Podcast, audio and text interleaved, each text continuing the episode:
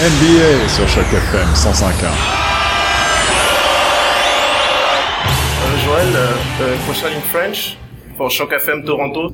Alors, on vous sent moins agressif depuis le début de série. Est-ce que c'est dû à votre blessure ou c'est juste la fatigue de fin de saison? Euh, c'est, euh, il y a mon genou qui me dérange depuis euh, la fin de, de la saison.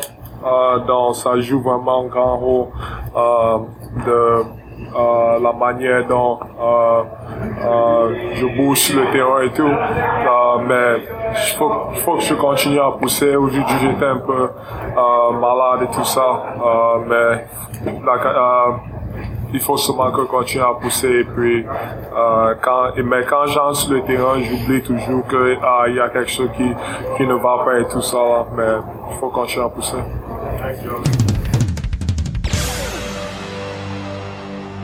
Pascal, en français, qu'est-ce qui explique euh, un démarrage un peu, un peu faible de l'équipe euh, en première période et plus d'énergie en deuxième période? Ah, je pense qu'au début, on n'avait pas venir avec l'intensité qu'on avait besoin de venir avec. Et on, on, on, espérait- on savait qu'ils allaient venir avec, avec ça et ils ont perdu les matchs. Donc,